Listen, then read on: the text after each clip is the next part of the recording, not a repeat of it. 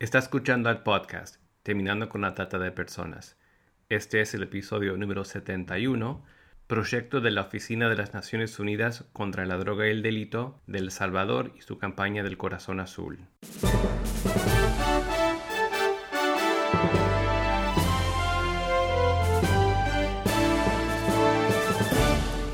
Bienvenido al podcast Terminando con la Trata de Personas. Mi nombre es Gilbert Contreras y mi nombre es Virginia Contreras. A través de nuestros episodios, que se emitirán cada dos semanas, buscaremos empoderarlo a usted con herramientas para estudiar el asunto, ser una voz y hacer una diferencia para terminar con la trata de personas. Buenas tardes, Virginia. Buenas tardes, Gilbert. Hoy tenemos una entrevista, ¿no? Sí, hoy tenemos una entrevista con Erika Aguirre, que es coordinadora del proyecto de la Oficina de las Naciones Unidas contra la Droga y el Delito del país del Salvador. Estaremos hablando de su trabajo en el país y la campaña del Corazón Azul. Sí, así es. Nosotros aquí en Argentina la hemos estado llevando adelante y la llamamos la campaña de la cinta azul, pero en definitiva es la misma iniciativa que utilizamos como estrategia de prevención para la concientización y educación de la comunidad. Adelante con la entrevista. Buenas tardes, Erika. Buenas tardes, muchísimo gusto y encantada de estar esta mañana desde El Salvador por acá con ustedes. Muy bienvenida a nuestro podcast Terminando con la Trata de Personas. Es un podcast producido por el Global Center for Women and Justice de Vanguard University en California y que escuchan hispanoparlantes de alrededor de 40 países. Y por eso es un honor tenerte con nosotros en este día. Siempre desafiamos a nuestros oyentes a estudiar el asunto para luego ser una voz y entonces marcar una diferencia para terminar con la explotación de seres humanos. Entonces, para comenzar estudiando esta problemática, queremos preguntarte, en primer lugar, ¿quiénes componen la Oficina de Naciones Unidas contra la Droga y el Delito y cuál es su función? Quizás iniciaré diciendo quién es la Oficina de las Naciones Unidas y tal cual la Oficina de las Naciones Unidas contra la Droga y el Delito. Somos una oficina, somos los guardianes de la Convención de las Naciones Unidas contra la Delincuencia Organizada Transnacional y por ende de sus protocolos complementarios. Entre ellos está el protocolo contra el tráfico ilícito de migrantes por tierra, mar y aire y el protocolo para prevenir, reprimir y sancionar la trata de personas, especialmente mujeres y niños. Y como coordinadora de, este proyecto de UNODOC en El Salvador y experta legal, ¿cuál es tu tarea específica en ese lugar? Bueno, nosotros apoyamos a los estados en diferentes actividades y en diferentes eh, temas, pero en este momento nos encontramos focalizando nuestros esfuerzos en la prevención de la trata de personas, apoyando al Estado del Salvador en la implementación de la campaña Corazón Azul o Blue Heart Campaign, como lo conocen en, sus siglas en inglés. Eh, y además de eso, estamos con programas de eh, prevención en materia eh, comunitaria o local. Tenemos ordenanzas municipales de prevención de trata de personas en algunas de las zonas con mayor índice de casos de la trata de personas acá en El Salvador. El Salvador realmente es un país bastante pequeño, sin embargo, eh, tiene diferentes zonas de, mayor incidencia de casos de trata de personas en sus diferentes modalidades.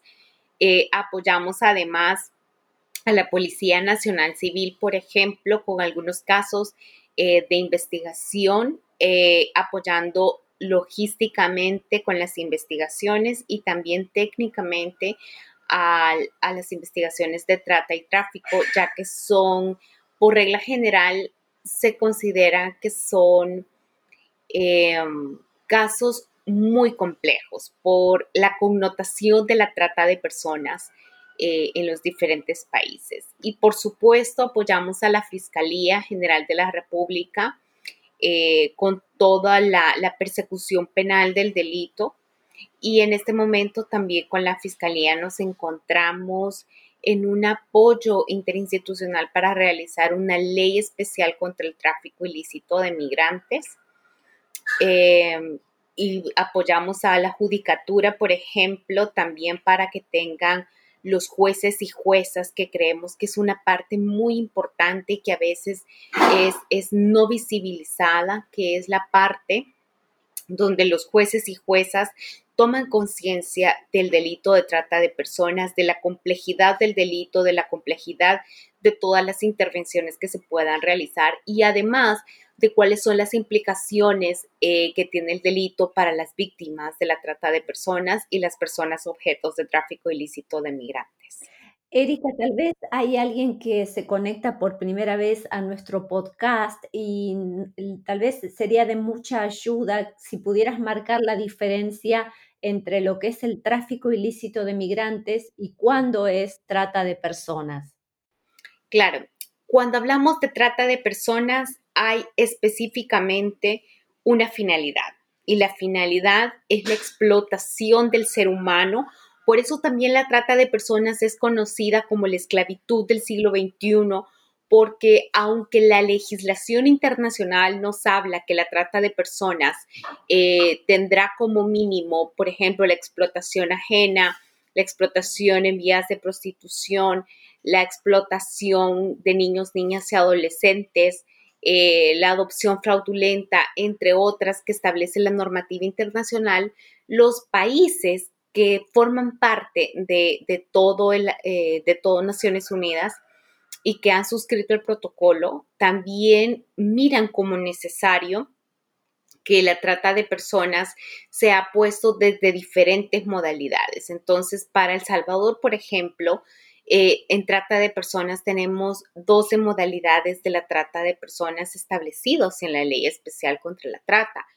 aunque posiblemente haya una treceava que sea como vista desde una perspectiva muy particular. Pero en trata de personas, lo que tenemos que, que nos, que nos tiene que quedar muy claro es justamente que es la explotación del ser humano, es la explotación y la vulneración de los derechos humanos fundamentales a través de la objetivización de la persona humana. En cambio, cuando hablamos de tráfico ilícito de personas o de migrantes, eh, estamos hablando de la finalidad del arribo o de la llegada de una persona a otro país de forma irregular o ilegal, dependiendo esto de, eh, de, la, de cómo esté establecido en los países el delito. Entonces, eh, lo que promovemos es establecer cuál es la diferencia entre trata de personas. La trata de personas tiene víctimas eh, de la trata de personas y hay casi siempre una desconstrucción de la persona humana. En cambio, en el tráfico ilícito de migrantes tenemos a personas objetos del tráfico ilícito que hasta cierto punto ellos han dado un pago a los traficantes de personas para que puedan ellos llegar o arribar a un país de forma irregular o ilegal, depende de la legislación del país. Y además de eso, el tráfico ilícito de migrantes regularmente se lleva eh, consigo una vulneración de derechos humanos fundamentales en el trayecto, pero esta vulneración de derechos humanos regularmente la hacen los traficantes en el en el trayecto y ellos se constituyen como víctimas de otro tipo de delitos, pero personas objetos del tráfico ilícito de migrantes. Estábamos leyendo que de acuerdo al Trafficking in Persons Report de este año 2020, se le otorgó a El Salvador el nivel 2. Eh, ¿Podrías explicar a nuestra audiencia eh, cuáles son los criterios de esta calificación y lo que implica específicamente en el caso de El Salvador? Bueno, UNODC, eh, regularmente nosotros no establecemos en qué niveles van a quedar los países de persecución o, los países eh, respecto a su calificación. este reporte lo hace el Departamento de Estado de los Estados Unidos y regularmente establece como algunos parámetros generales para establecer el cumplimiento o no de los países en ciertos, en ciertos puntos. Entre ellos, por ejemplo, está la persecución penal, que significa cuántos casos o cuánto acceso a la justicia tienen la mayoría de las víctimas de la trata de personas y aparte del acceso a la justicia, qué tan eh, efectiva es el acceso a la justicia. Eh, también contempla, por ejemplo, cuánto el Estado de, de, El Salvador ha impulsado, por ejemplo, las campañas de concientización o de visibilización del delito de trata de personas, que la gente conozca y sepa a lo que nos estamos enfrentando cuando hablamos de trata de personas. Em, y también mide, por supuesto, cuál es el nivel de respuesta o de protección del Estado para, para el apoyo a las víctimas de trata. ¿Qué significa para el Estado estar en nivel 2? Bueno, significa específicamente que em, vamos a, que tenemos un estándar, que cumplimos con los estándares mínimos en el cumplimiento de la prevención, del combate y de la protección a las víctimas, pero que hay algunos desafíos importantes que se tienen que solventar por los estados. Y estos desafíos importantes son, por ejemplo, en la protección a las víctimas, principalmente cuando hablamos de grupos vulnerables eh, con seria eh, nivel de incidencia. Por ejemplo, los niños, adolescentes, varones que tienen una incidencia de casos, pero que no hay una atención especializada para ellos. Por ejemplo, la incidencia de las personas de la diversidad sexual, eh, que también tienen eh, justamente un nivel de vulneración en este, en este plan. Las personas migrantes que también están siendo vulneradas eh, y todos estos tipos de respuesta que pueda tener los estados referente a la protección a las víctimas de trata de personas. Queríamos preguntarte también, para conocer un poco más acerca del país de El Salvador, eh, ¿cuáles son los factores específicos que empujan o jalan a las personas eh, en ese país para terminar como víctimas de trata. Sabemos que siempre hay algunos que son más generales, pero tal vez para dar a conocer más a los que escuchan e, esta, este podcast y se interesan acerca de este país, que nos, que nos echen luz un poco de cómo es la problemática en ese lugar. Bueno, eh, El Salvador ha enfrentado momentos muy decisivos en, la, en, el último año. Tuvimos un cambio gubernamental que ha significado eh, diferentes cambios también en la política de persecución penal. Entonces, hemos visto una disminución, por ejemplo, de la violencia, eh, como la veníamos viendo por parte de las pandillas hacia la, hacia la población civil, que era uno de los factores que vulneraba muchísimo a, la seguridad del Salvador y que promovía que las personas pudieran ser fácilmente captadas y llevadas con engaños eh, a otros países. No obstante, hemos visto que estos factores eh, siguen siendo un factor determinante, ya que si bien es cierto, las pandillas han bajado su nivel de incidencia por homicidios, sí está teniendo un impacto muy fuerte, por ejemplo, en eh, el desplazamiento de algunas familias a nivel interno para otras zonas eh, por persecución. Entonces, esto es uno de los factores que impulsa muchísimo a las personas a, querer eh, tener otro o aceptar fácilmente, sin preguntar mucho, una oferta de trabajo, una, una situación de vulnerabilidad.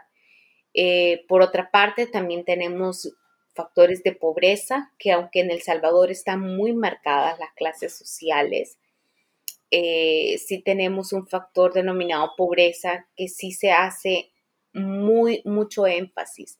Las poblaciones más vulnerables eh, siguen siendo las poblaciones con mayor pobreza y esta, esta población sigue siendo la que es captada con mayor facilidad, ya que les ofrecen una oportunidad de empleo y vamos al factor económico, eh, el factor económico de no tener un acceso a un empleo digno que tenga las condiciones fundamentales hace a las personas más propensas a ser víctimas de la trata de personas en sus diferentes modalidades.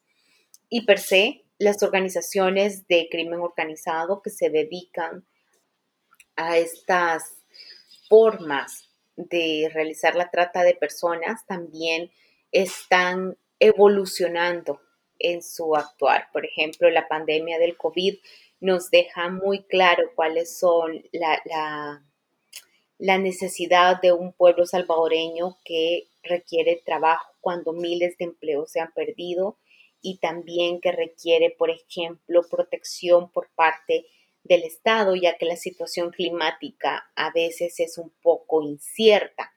Entonces tenemos muchos factores que están generando que los chicos sean fácilmente captados para ser explotados en otros países. Esto no quiere decir de que no hayan sectores em, diferentes que también están siendo expuestos a la trata de personas. Hemos tenido casos muy fuertes, por ejemplo, de chicas em, en universidades privadas que han sido captadas para, para un mejor empleo o para una beca eh, en el extranjero y ellas han creído completamente esta, estas condiciones y eh, cuando llegan al país de destino pues se encuentran con una realidad muy triste y es de explotación sexual eh, en, diferentes, en diferentes estratos.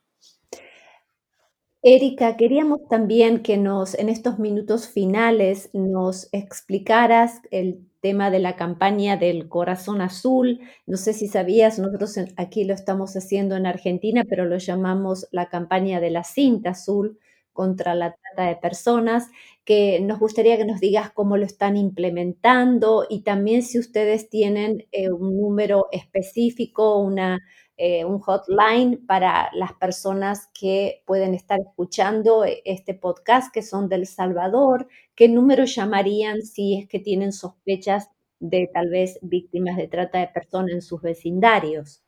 Claro, bueno, The Blue Heart Campaign es una iniciativa a nivel mundial y empieza desde nuestra sede en Viena, Austria, y se lleva a nivel de todos los países que son parte del protocolo para prevenir, reprimir y sancionar la trata de personas.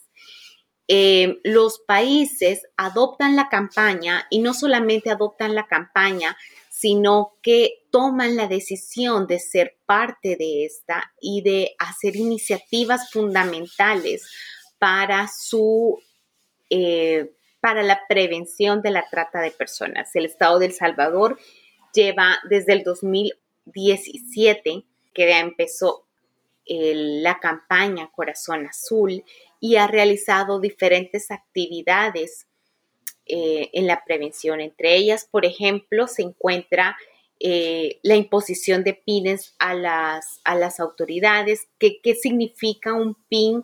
Que es para ustedes justamente la, eh, la cinta azul y es como simboliza el corazón frío de los tratantes y simboliza además eh, la desolación a la que las víctimas están enfrentando.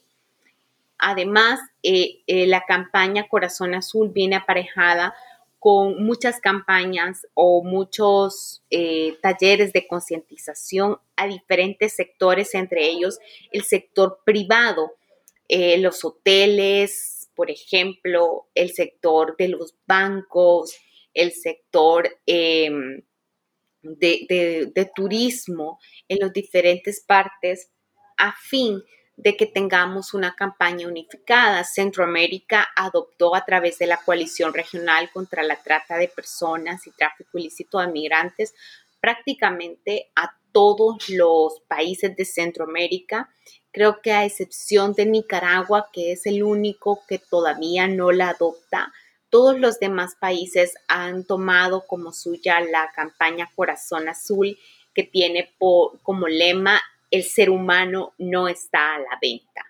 Y esta pues tiene como objetivo que todas las personas puedan conocer las diferentes modalidades de la trata de personas y qué podemos hacer cuando estamos en presencia de, una, de un posible caso de trata de personas. Para El Salvador está habilitado, por supuesto, el 911, que es el número de emergencia.